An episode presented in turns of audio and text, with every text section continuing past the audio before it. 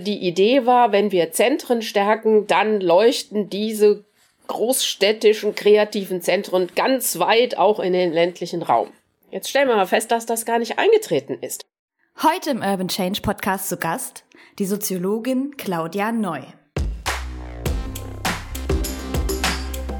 Urban Change, der Podcast für Stadt, Land und Zukunft. Herzlich willkommen zum Urban Change Podcast. Mein Name ist Katharina Heckendorf und für diese Folge habe ich eine Frau getroffen, die einen Zusammenhang sieht zwischen dem Auseinanderdriften der Gesellschaft, dem Auseinanderdriften von Stadt und Land und dem aufstrebenden Populismus hierzulande.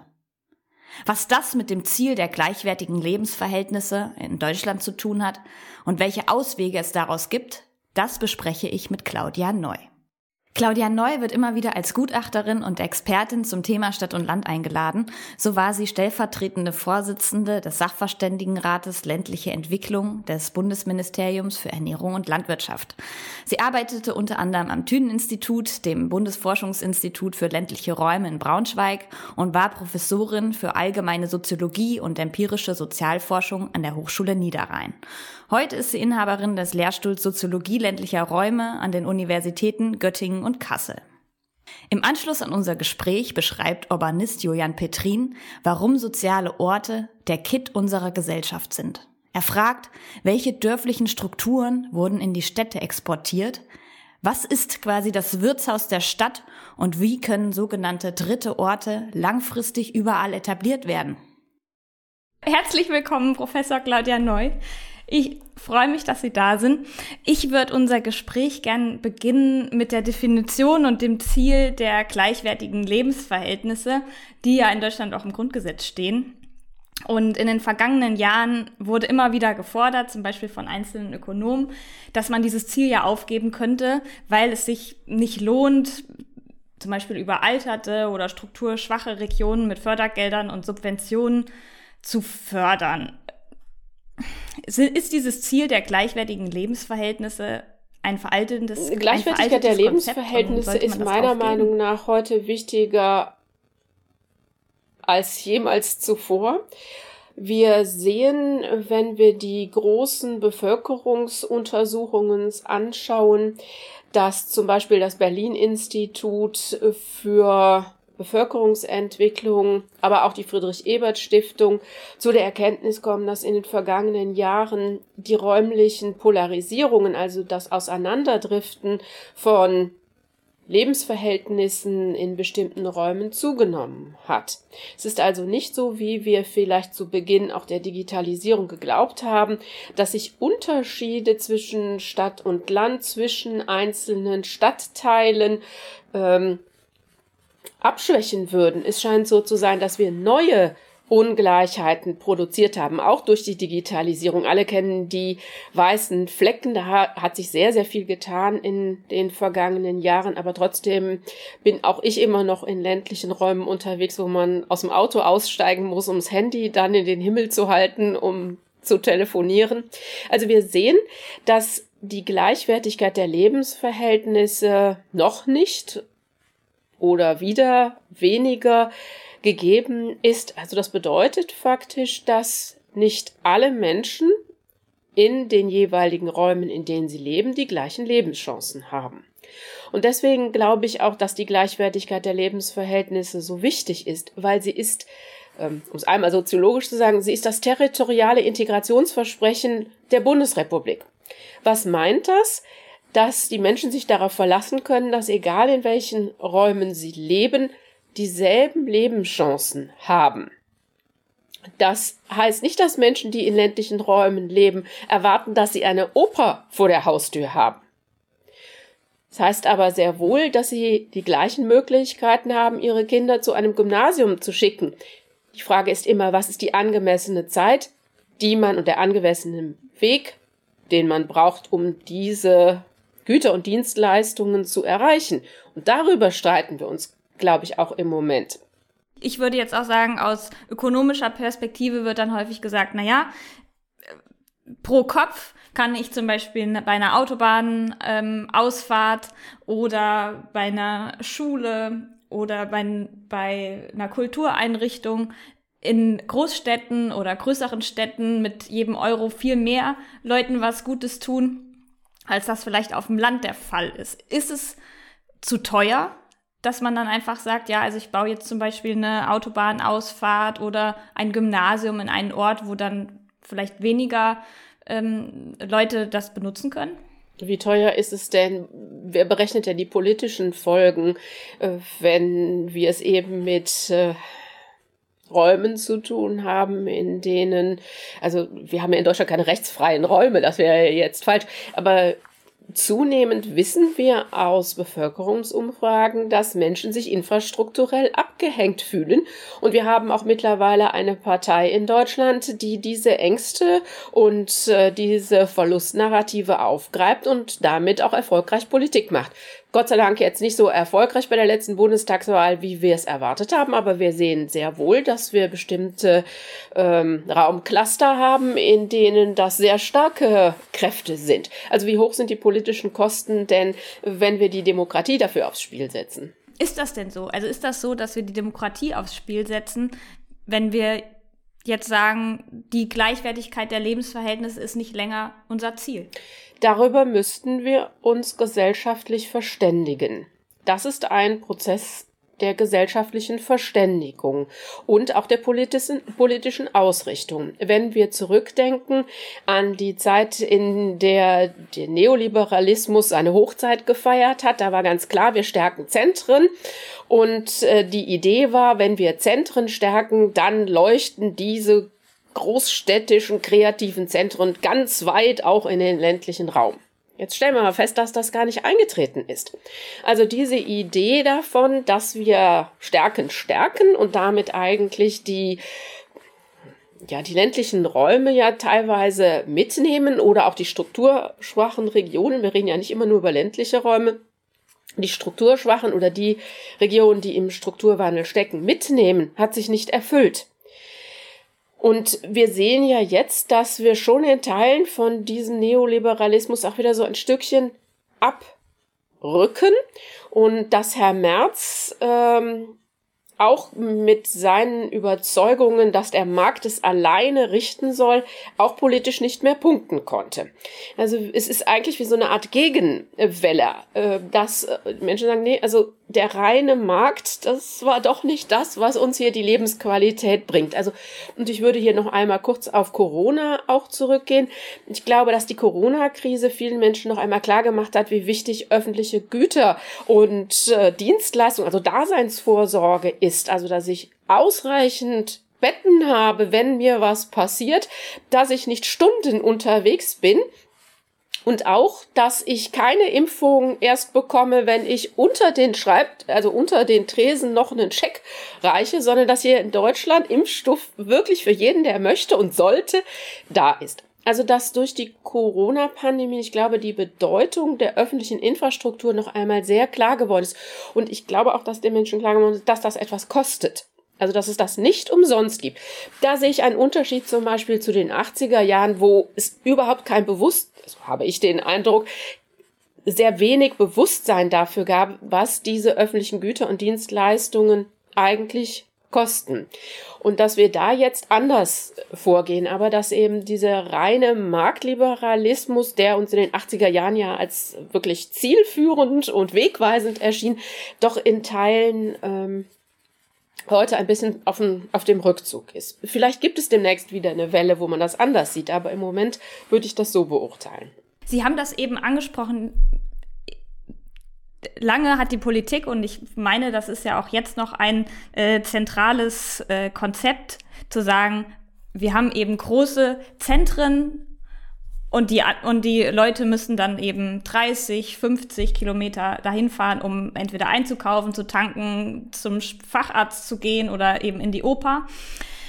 Dieses zentrale Ortekonzept, sollte man das denn weiter verfolgen? Ich habe gar nichts gegen das zentrale ähm, Ortekonzept. Wir sind sehr erfolgreich mit dem zentralen Ortekonzept gewesen, weil es ist da eine sehr viele Jahrzehnte ein sehr effektives Mittel gewesen, um die sogenannten Güter der Daseinsvorsorge, also tatsächlich Infrastrukturgüter, öffentliche Dienstleistungen in die Fläche zu verteilen und damit eben auch bestimmte Hierarchien in in den Ortsgrößen aufzubauen. Also das heißt, nicht jeder Ort braucht alles, aber wir brauchen Orte, an denen bestimmte Dinge vorgehalten werden und damit die Bevölkerung auch angemessen versorgt ist.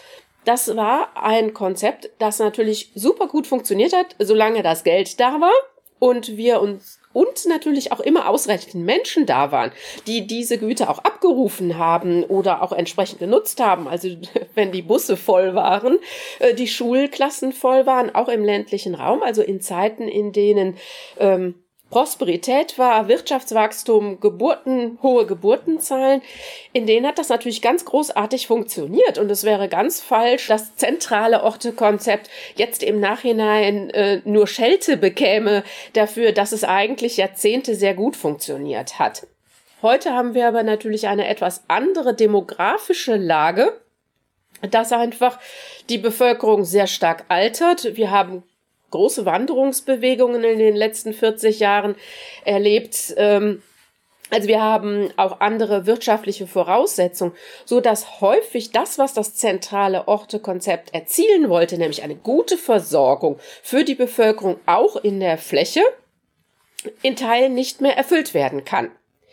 Und egal wie klein wir das alles noch machen, es reicht da nicht mehr, weil teilweise zu wenig Menschen da sind oder die Menschen vielleicht auch äh, zu alt sind, um äh, das selbst noch organisieren zu können. Also wir brauchen heute eine Ergänzung. Also ich bin überhaupt nicht dafür, das zentrale Ortekonzept abzuschaffen, sondern wir brauchen eigentlich eine Ergänzung, die etwas andere Lösungen vor Ort abbilden kann und auch ermöglichen kann, den Menschen sozusagen etwas mehr Fußfreiheit auch wieder in im ländlichen Raum oder auch, das gilt auch für ab, also städtische Regionen, wo es nicht ganz so gut ist, ja. Sie plädieren ja dafür, dass durch das soziale Orte-Konzept zu ergänzen. Was genau würde das denn bedeuten? In Ergänzung dazu, der Blick häufig darauf fällt, was fehlt. Also es ist ganz viel abgebaut worden, also das, was wir so Deinfrastrukturalisierung nennen. Wir haben Abwanderung, wir haben periphere Räume, in denen ähm, in denen viele alte Menschen leben. Also es gibt eigentlich eine Art von, auch in der Wissenschaft und, und kann mich da auch teilweise selber ähm, selber ermahnen, weil man braucht natürlich erstmal auch ein bestimmtes Szenario, das alles furchtbar ist, um dann zu sagen, aber wir haben die Idee, wie es besser sein könnte. Jetzt ist aber ganz forschungspraktisch der, tatsächlich der Gedanke gewesen, sich einmal Regionen anzuschauen, in denen Menschen sich eben nicht dieser Rhetorik des Verlustes anheimgegeben haben, sondern gesagt haben, wir machen etwas. Und wir sind ganz unvoreingenommen in zwei Landkreise, einmal Waldeck-Frankenberg in Hessen und in, nach Saalfeld-Rudolstadt aufgebrochen und haben uns von den Bürgerinnen und Bürgern in den Landkreisen erzählen lassen, was sie eigentlich tun oder was sie selbst als soziale Orte bezeichnen, wo Menschen sich treffen, wo etwas passiert, wo Begegnungen organisiert werden. Und haben angeschaut, was das eigentlich ist. Und zu unserer Erstaunen waren die alle ganz unterschiedlich. Also die einzelnen Projekte oder Prozesse, die einzelnen Ideen, die sozialen Orte, die uns die Bürgerinnen und Bürger gezeigt haben, haben zwar, da kommen wir vielleicht gleich noch einmal drauf, tatsächlich Gemeinsamkeiten, aber wenn man sie nur von außen betrachtet, dann hat vielleicht der, dann hat vielleicht die Dorfgenossenschaft in Dahlwegstal in Hessen sehr wenig mit ähm, dem, ja, mit Saalfeld und dem Jugendzentrum oder den Begegnungsorten in Saalfeld-Bollwitz, also einem sehr prekären Wohnort, zu wenig, sehr wenig zu tun. Also wir haben tatsächlich nicht, was sonst Wissenschaft gerne tut, nämlich vorher schon ein Raster aufgebaut, in dem dann gesagt wird, also das sollten jetzt gute soziale Orte sein, sondern wir haben es uns umgekehrt eigentlich zeigen lassen. Mhm. Und haben Sie schon nach bestimmten Maßstäben diese zwei Landkreise ausgewählt oder war das komplett mhm. zufällig? Es war einerseits ein Glücksfall, ähm, andererseits hat es sich aber auch glücklich gefügt. Ähm, uns war ganz äh, wichtig und uns, wenn ich uns sage, dann heißt das immer äh, mein geschätzter Partnerprofessor Berthold Vogel vom Sozialwissenschaftlichen Forschungsinstitut in Göttingen und ich haben gemeinsam das Projekt, das von Forschungsministerium finanziert worden ist, das soziale Orte-Projekt ähm, geleitet. Und äh, wir hatten jeweils schon Kontakte, aber eher losere Kontakte einerseits nach Waldeck-Frankenberg, andererseits aber nach Saalfeld-Rudolstadt. Was aber entscheidend war, waren nicht die Kontakte, sondern dass beide Landkreise von ihren demografischen Daten, von ihren ähm, wirtschaftlichen Größen gut vergleichbar waren. Und ganz entscheidend, es handelt sich um zwei Landkreise, die wir jetzt nicht äh, als weder als völlig peripher noch als völlig desolat beschreiben würden, sondern das sind tatsächlich äh, Landkreise, die ähm, Arbeitskräfte haben, zum Teil sogar Arbeitskräftemangel haben, die ähm, ganz kleine Orte haben, die Landstädte haben, die viel bürgerschaftliches Engagement haben, die aber trotzdem demografische Herausforderungen haben. Also die beide eigentlich mitten in Deutschland liegen und Herausforderungen haben, die sie aber trotzdem noch gut angehen und bewältigen können. Und deswegen passte das eigentlich. Und deswegen war das auch so ein großer Glücksfall, dass wir schon Kontakt jeweils zu den Landkreisen hatten. Aber wir haben es dann einfach auch an, also sozusagen die Gelegenheit am Schopf genutzt und dann gesagt, wollen wir nicht mit denen was zusammen machen? Und dann hat das auch geklappt, ja. Jetzt haben Sie da ja angesprochen, wirtschaftliche Größen, demografische Größen, das sind ja zum Beispiel auch Sachen, die dann, so stelle ich es mir vor, ähm, wenn man zum Beispiel an eine Regionalplanung denkt, Bedeutung haben. Also alles, was messbar ist. Jetzt ein sozialer Ort oder wo Menschen zusammenkommen können, das ist nicht so gut messbar. Da muss man sich, denke ich mal, unheimlich viel Arbeit machen, überhaupt herauszufinden, was sind das für Orte, was passiert da, welche Menschen sind dort, wie haben Sie das angestellt?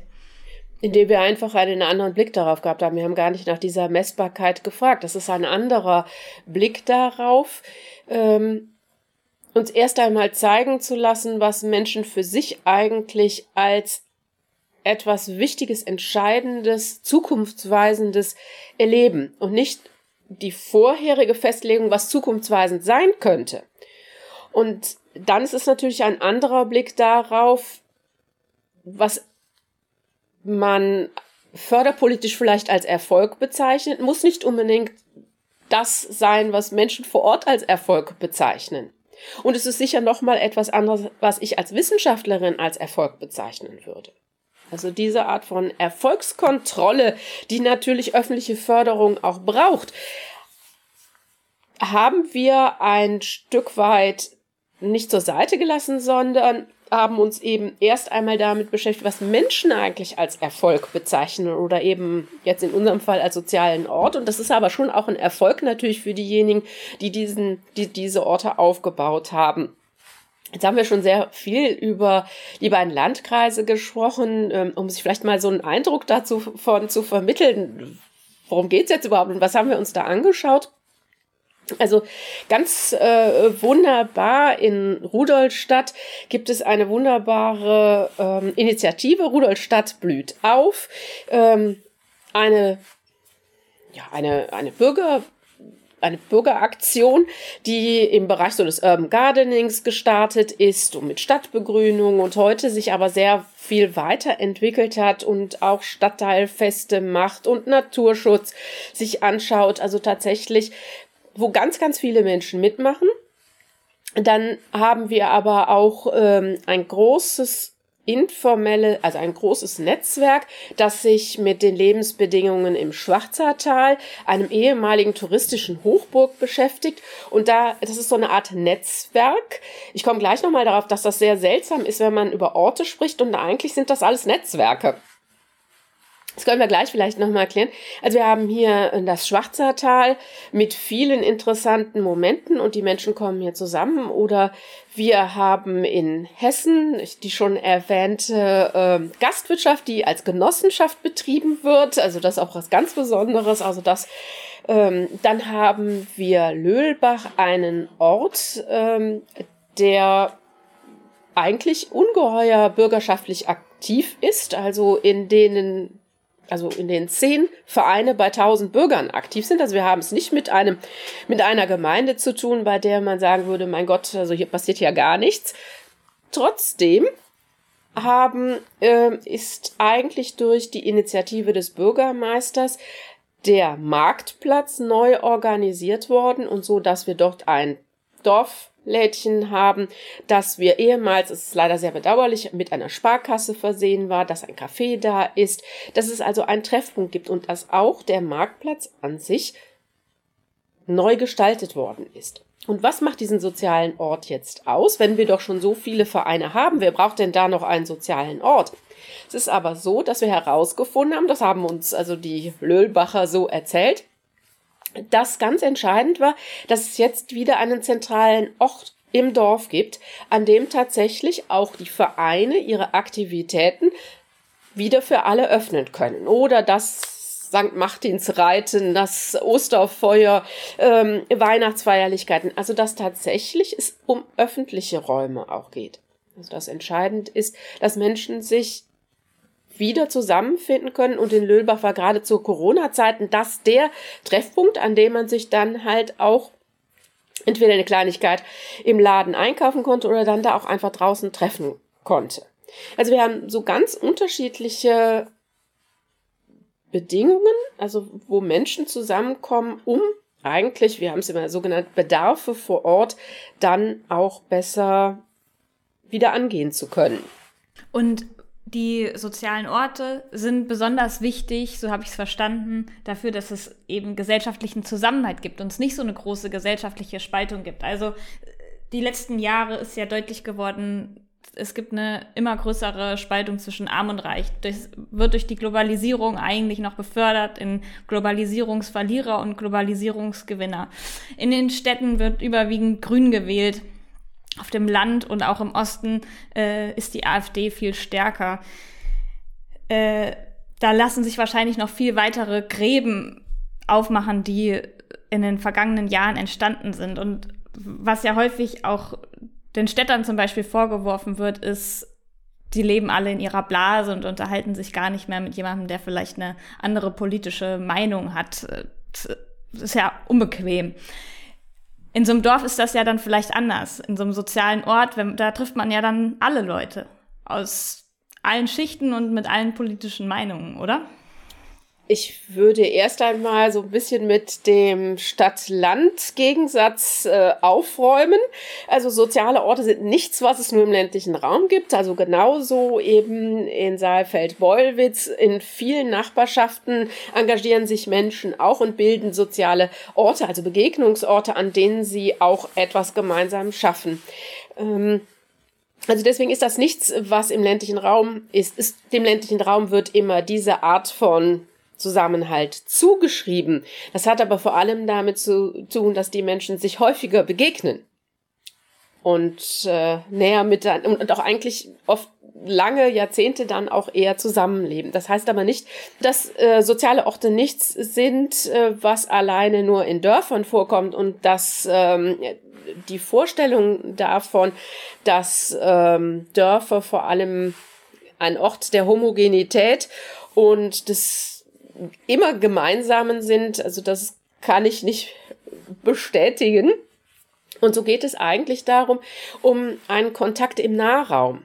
Und die, wir wissen einerseits aus unseren eigenen Umfragen, aus dem Soziale Orte-Konzept, Projekt, aber auch aus großen Bevölkerungsumfragen, dass die Menschen einen Unterschied machen zwischen dem Zusammenhalt in ihrem Nahraum und dem Zusammenhalt in der Gesellschaft. Und hier ist ein sehr seltsames Paradoxon entstanden, bei dem die Menschen sagen, also in meiner Nachbarschaft ist alles in Ordnung, mein Umfeld ist, da funktioniert alles wunderbar. Aber der Zusammenhalt in Deutschland, der ist gefährdet. Also, dass es einen Bruch gibt offensichtlich zwischen dem persönlichen Nahbereich und Umfeld und dem, was man als gesellschaftlichen Zusammenhalt empfindet. Und Sie hatten es schon angedeutet. Äh, wie ist denn das mit den Bubbles? Sind Menschen jetzt immer eher unter sich? Es gibt da eine sehr spannende äh, Studie von Kolleginnen und Kollegen aus vom Wissenschaftszentrum Berlin, die soziale Architektur der Städte aus 2018. Und dort haben die Kolleginnen und Kollegen herausgefunden, dass es tatsächlich so ist, dass soziale Milieus zunehmend unter sich bleiben. Das gilt jetzt erstmal aber nur für Städte, zunehmend unter sich bleiben. Was aber die gute Neuigkeit ist, dass ähm, die ethnische Segregation, also dass man mit unterschiedlichen Herkunftsgruppen, dass sich das mehr mischt. Also wir sind bildungsspezifisch und einkommensspezifisch, rotten sich eher die zusammen, die ähnlich viel verdienen oder eben ähnlich wenig verdienen. Wenn es aber um unterschiedliche kulturelle Herkünfte geht, dann mischt sich das eher. Also wir haben keine eindeutigen Hinweise darauf, also dass in den Städten alles schlechter wird oder die Menschen sich trennen. Aber wenn wir über soziale Milieus sprechen, also dann gibt es sehr wohl Hinweise darauf, dass also Milieus eher unter sich bleiben. Wenn ich jetzt einmal so den, den Rückschluss mache auf die gleichwertigen Lebensverhältnisse, also für kleine Kommunen zum Beispiel, aber vielleicht auch ähm, ja, strukturschwache, größere ähm, Städte, die so einen sozialen Ort unterhalten wollen, dann stelle ich mir vor, die brauchen ja in irgendeiner Form auch Mittel. Ähm, was ja wieder auch so ein, aus dem Gedanken heraus ist, gleichwertige Lebensverhältnisse, da braucht es dann vielleicht auch Unterstützung durch den Staat, oder? Wenn wir nochmal zu den Fallbeispielen der sozialen Orte zurückkommen, dann ähm, gab es ja jetzt bis jetzt noch nicht äh, keinen Förderansatz oder keinen ähm, Förderfeld soziale Orte. Das ähm, ändert sich gerade. Ähm, das sächsische Staatsministerium, Sozialministerium hat eine neue Förderrichtlinie Orte des Gemeinwohls aufgelegt und dort gibt es auch eine Förderlinie zu sozialen Orten. Als wir aber jetzt in Waldeck-Quackenberg und Saalfeld-Rudolstadt unterwegs waren, gab es das natürlich nicht. Und das Interessante ist, natürlich, Geld ist immer eine gute Sache und ich bin absolut dafür, ähm, dass Engagement jetzt nicht ausgeblutet wird. Aber trotzdem ist nicht der Ansatz der richtige zu schauen, wofür ich Geld gebe, sondern das Geld eigene Ideen ermöglichen sollte. Und äh, damit komme ich auch nochmal zurück darauf, dass diese sozialen Orte alle eine eigene Idee davon entwickelt haben, was für sie und ihren Ort wichtig ist. Deswegen sind die auch nicht vergleichbar. Und eine Förderrichtlinie, die soziale Orte stärkt, muss viele Freiräume geben, dass die Menschen vor Ort tatsächlich auch auf das reagieren können, was sie gerne machen wollen oder was sie verändern wollen, wo sie Zukunft schaffen wollen. Und wir hatten ja bisher eine andere Förderpraxis. In der zum Beispiel Bolzplätze gefördert worden sind oder war es vollkommen egal, ob man diese Bolzplätze nun brauchte oder nicht. Geld war da für Bolzplätze und dann hat man das auch abgerufen. Ich glaube, da sind wir so ein Stück weit auch drüber weg, weil wir brauchen heute eigentlich eine neue Art von Förderpolitik, die den gut informierten, partizipationsgewöhnte und engagierten Bürgern neue Spielräume gibt. Also es geht gar nicht mehr so sehr darum, dass ich Geld irgendwo reinpumpe und damit dann, dass das dann abgearbeitet werden muss, das Projekt. Sondern ich glaube, dass es stärker darum geht, dass finanzielle Unterstützung da ist, dass Menschen sich vielleicht auch, also die Engagierten, sich auch ähm, Informationen einkaufen können, Netzwerke damit sch schmieden können, dass sie auch mal Geld für soziale Interaktion haben, also für etwas anderes, dass sie selber entscheiden können, wie sie das Geld verwenden. Ich kenne das Argument der Verwaltung und mein Gott, da können wir ja gar nicht kontrollieren, was die Leute mit dem Geld machen. Dann kaufen die am Ende noch eine Flasche Sekt. Ganz genau, da wird da noch Alkohol von gekauft. Ja, also das heißt nicht, ich möchte in keinster Weise der Korruption oder jetzt Geldverschwendung das Wort reden. Wir können das natürlich auch abrechnen und das muss auch abgerechnet werden. Das ist öffentliches Geld und darüber müssen auch diejenigen, die die Fördermittel bekommen haben, Rechenschaft ablegen. Aber dass das Korsett ein Stück weit geöffnet wird, dass tatsächlich auch Möglichkeiten da sind für diejenigen vor Ort dann auch ihre Ideen umzusetzen. Und das ist meine Erfahrung wirklich aus den letzten 25 Jahren im ländlichen Raum.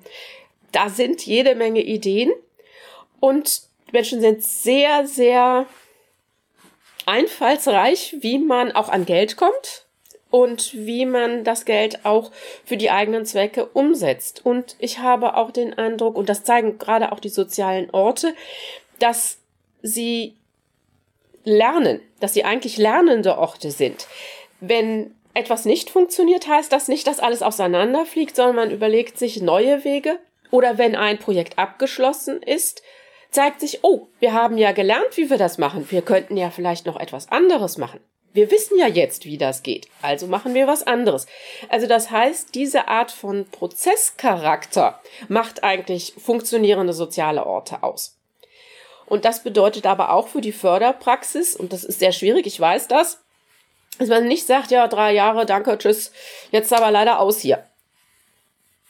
Deswegen versuchen soziale Orte. Sondern eher kontinuierlich. Ja, also ein bisschen Geld, anstatt einmal sehr viel. Beispiel, oder? oder? darüber muss man sich im Einzelnen tatsächlich verständigen. Also ich bin nicht für Daueralimentation. Aber es ist schon so, dass natürlich die Phase der Konstitution solcher sozialen Orte schon länger ist als ein Jahr und dann wissen sie schon, was sie tun. Was noch einmal vielleicht ein wichtiger Hinweis ist, dass wir es bei den sozialen Orten mit dass wir es bei den sozialen Orten mit neuen Akteurskonstellationen zu tun haben. Und neue Akteurskonstellationen bedeutet hier, dass es im Grunde schon eine Art von Koproduktion ist, dass wir die Verwaltung, dass die Verwaltung mitarbeitet, dass sie oft auch Impulsgeber sind. Also es das heißt gar nicht, dass die Verwaltung immer nur der natürliche Feind des Bürgers ist, sondern dass auch die Verwaltung, und ich kenne etliche Beispiele, Ideen hat und sagt, wir können das aber gar nicht alleine umsetzen. Wir brauchen Bürgerinnen und Bürger, können wir nichts zusammen machen. Umgekehrt ist klar, dass vor allem dann Projekte gut laufen, wenn sie gute Verbindung in die Verwaltung haben. Verbindung zu Unternehmen haben, die sich einbringen, und Unternehmen unterstützen auch gerne Aktionen vor Ort und arbeiten mit. Wie diese Konstellationen jeweils sind, weil das ist ja immer die Frage, können wir diese Konstellationen irgendwie jetzt initiieren? Würde ich sagen, jein. Ja, weil es ein Klima braucht, in dem Miteinander da ist und Vertrauen ist, also das, was Zusammenhalt ausmacht, wie man Zusammenhalt auch herstellt. Man vertraut anderen, man macht mit anderen etwas zusammen. Man erzählt sich die Geschichten und man diskutiert und, und auch Konflikt erzeugt Zusammenhalt. Also das ist das Ja, also das kann man machen. Und das Nein ist, dass man nicht entscheiden kann, wer da mitmacht. Weil es eben inklusive Orte sind oder inklusive Prozesse sind, bei denen auch mal Leute wegfallen und bei denen das andere wieder anders machen und die sich vielleicht auch mal auflösen. Es muss nicht den sozialen Ort forever geben. Also daher dieses Jein. Ähm, man kann Rahmenbedingungen dafür schaffen, um so etwas entstehen zu lassen. Wie es entsteht und ob es entsteht, liegt dann aber an den Akteurinnen und Akteuren selbst. Ich würde jetzt gerne noch mal ähm, vielleicht knapp hören, warum darf uns gesellschaftlicher Zusammenhalt was kosten? In welcher Form lässt sich der fördern und mit ähm, ja, was für Beträgen müssen wir da rechnen? Ich glaube, der soziale Zusammenhalt lässt sich nicht in Beträgen rechnen. Ähm, der Lokal noch einmal zurück zu diesem seltsamen Paradoxon, dass der Zusammenhalt für die meisten Menschen vor allem das ist, was in ihrem Nahraum ist. Und da sind, da fühlen sich die Menschen auch selbst für den Zusammenhalt in ihrem Nahraum verantwortlich. Und da engagieren sie sich auch. Und in Nachbarschaftsläden, die Nachbarschafts-App. Also ich glaube, die Zeit der Nachbarschaftlichkeit ist gerade ganz wunderbar. Also das funktioniert, glaube ich, gut. Und das, das sehen wir ja auch in den Umfragen, dass die Leute mit ihrer Nachbarschaft sehr zufrieden sind. Wie kriegen wir, und da habe ich noch keine abschließende Lösung dazu, also das ist eigentlich die Grundfrage auch der Soziologie, wie kriegen wir das kleine Wir mit dem großen Wir zusammen. Also was das mein, also der, der Zusammenhalt in meiner, in meinem Nahraum, wie kann ich das verbinden mit dem Erleben eines guten Zusammenhalts in der Gesellschaft? Und da ist etwas gebrochen. Ich habe darauf aber keine unmittelbare Antwort, wie wir dieses, also diese, dieses Scharnier wiederherstellen. Wir würden uns natürlich wünschen, dass soziale Orte ein solches Scharnier sind, weil sie nämlich die Menschen miteinander verbindet, aber nicht nur in ihrer unmittelbaren Nachbarschaft oder in ihrem einen Verein, sondern sie bringt unterschiedliche Akteure zusammen. Und diese sozialen Orte sind sehr gut vernetzt wiederum mit anderen sozialen Orten in sehr unterschiedlicher Weise, was sie da jeweils machen. Und das ist eigentlich dieses Scharnier, dass man sich mit anderen Gruppen, mit anderen Milieus, mit anderen Fragestellungen, mit anderen Regionen verbindet.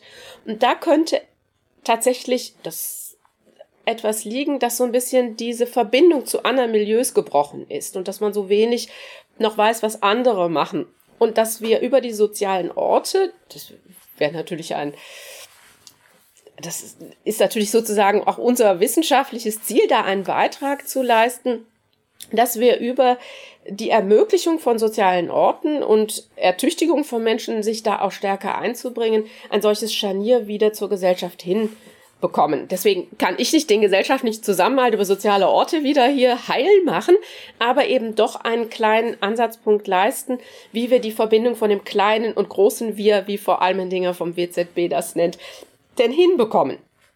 Und ich glaube, darum geht es um dieses Scharnier und nicht um Geld. Und als letzte Frage, was Sie sind ja in Saalfeld und Waldeck-Frankenberg von Haustür zu Haustür gegangen und haben mit vielen Bürgerinnen und Bürgern gesprochen. Hatten Sie da denn den Eindruck, dass die sozialen Orte jeweils das Scharnier sein können? Also dass vielleicht der soziale Zusammenhalt in diesen Orten besser ist als in den Regionen, wo es sowas vielleicht nicht mehr gibt?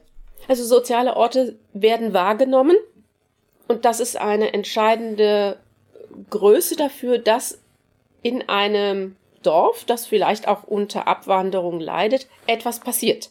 Es weist also in die Zukunft ein sozialer Ort, dass Menschen etwas tun, um Gemeinschaft, um Engagement, um vielleicht Orte zu gestalten. Das ist ganz entscheidend für die Wahrnehmung von Zusammenhalt. Trotzdem ein kleiner Wermutstropfen.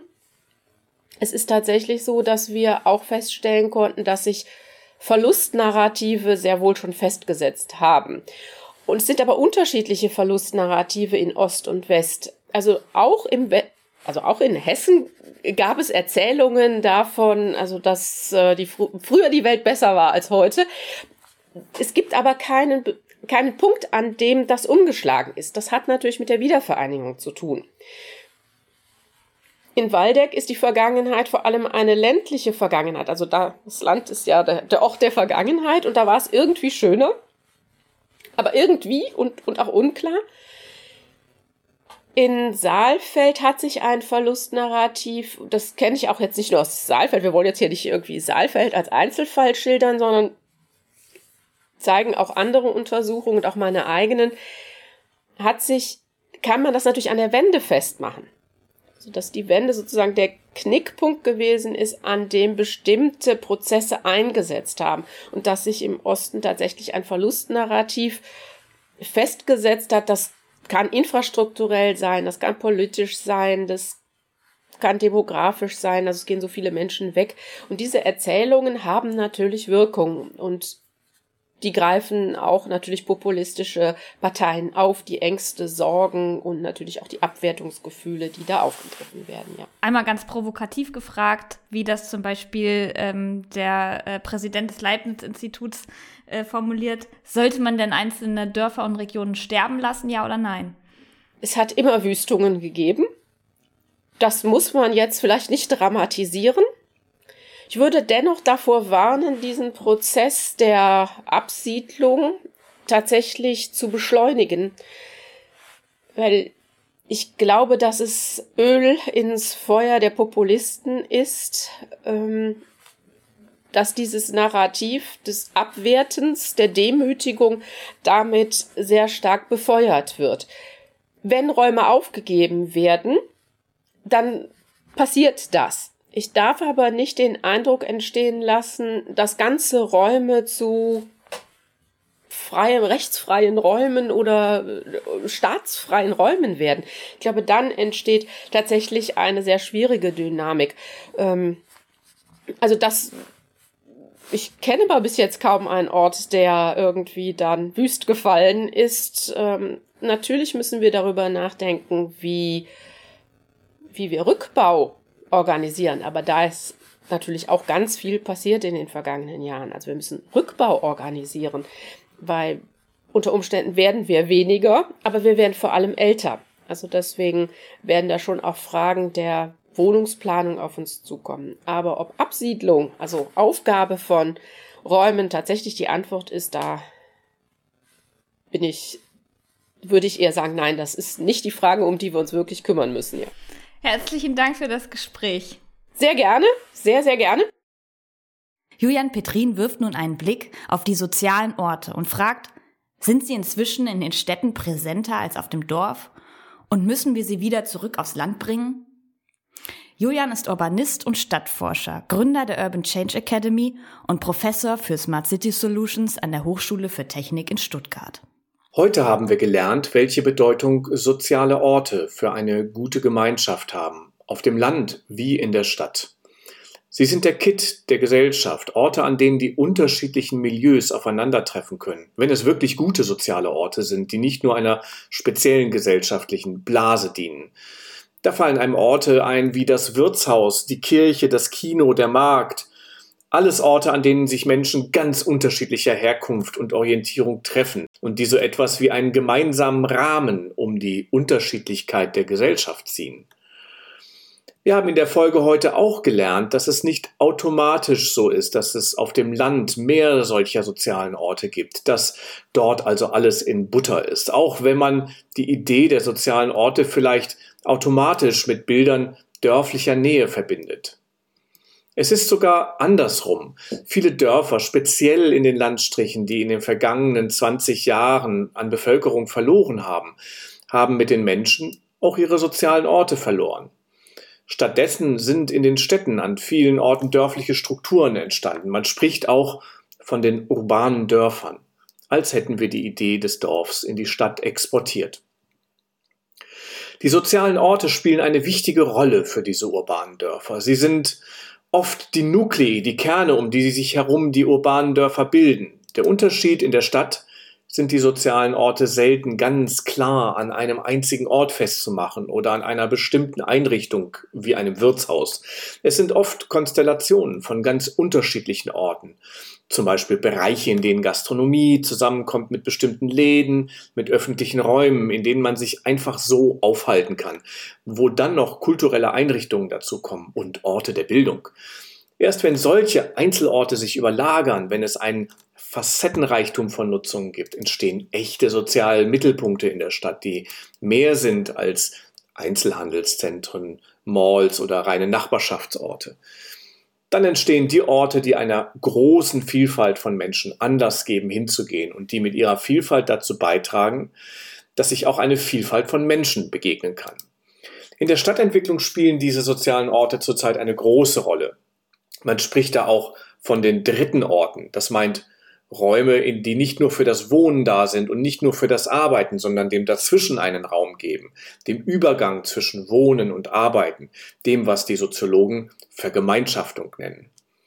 Oft ähm, entstehen solche sozialen Mitten als Konstellationen unterschiedlicher Orte um starke öffentliche Einrichtungen herum. So gibt es zurzeit in manchen Städten einen regelrechten Boom neuer Bibliotheken als sozialen Nuklei. Speziell in Skandinavien gibt es wunderbare Beispiele für neue Bibliotheken, in denen es um viel mehr geht als um Bücher auszuleihen. Das sind Orte, an denen sich Gruppen oder Vereine treffen oder Menschen einfach Zeit verbringen. Bei einem guten Kaffee, vielleicht mit anderen zusammen wo es Kulturangebote gibt, wo man sich vielleicht auch einfach nur zum Arbeiten trifft, wie in einem Coworking Space. Solche Orte bilden den Facettenreichtum einer urbanen sozialen Mitte unter einem Dach ab. Sie bieten unzählige Anlässe, sich unter die Leute zu begeben und damit die Chance, völlig anderen Menschen zu begegnen und ein Gefühl von eingebettet sein in der Gemeinschaft zu erhalten. Eigentlich sind das überdachte Dorfplätze. Andere solche Orte sind Markthallen oder Und Räume wie das Unternehmen Mitte in Basel, eine ehemalige Schalterhalle einer Bank, in, denen man, in der man heute einfach Zeit verbringen kann, ohne etwas konsumieren zu müssen. Man kann da Leute treffen. Es gibt dort Debatten und Veranstaltungen aller Art und es gibt eine ordentliche Bar. Ein guter Kaffee ist übrigens immer eine gute Voraussetzung für einen dritten Ort. Das Muster ist immer dasselbe. Die dritten Orte müssen ganz unterschiedliche Dinge können. Sie dürfen nie nur eine Funktion haben, sondern müssen multikodiert sein, wie wir Planer das nennen. Nur so können sie wirklich ganz viele Menschen anziehen. Es ist nicht einfach, solche Orte zu entwickeln. Erst recht nicht in kleineren Städten und auf dem Land. Man braucht dafür starke Treiber, eben eine Einrichtung wie eine Bibliothek oder eine Kultureinrichtung oder eine Initiative wie das Hamburger Gängeviertel zum Beispiel. Viele solcher Initiativen gibt es. Die haben es geschafft, einen dritten Ort mitten in der hochkommerziellen Hamburger Innenstadt zu bauen. Hier waren es Künstlerinnen, die auf freundliche Weise ein leerstehendes Gebäudeensemble besetzt haben vor einigen Jahren und dann schließlich sogar von der Stadt unterstützt wurden, weil das, was sie dort geschafft haben, einen echten sozialen und kulturellen Mehrwert bildet. Wenn man da mittags vorbeigeht bei schönem Wetter, sieht man Aktivistinnen oder Künstlerinnen Seite an Seite mit jungen, gegelten Anwälten und Businessleuten aus der Umgebung in der Sonne sitzen. Leute, die sich abseits dieses sozialen Ortes vielleicht nie begegnen würden. Solche Orte brauchen wir, auch in den Kleinstädten. Vielleicht müssen wir die Dörfer aus der Stadt wieder zurück aufs Land exportieren. Ich nehme für mich aus dieser Folge mit, wie wichtig Orte für Begegnungen sind.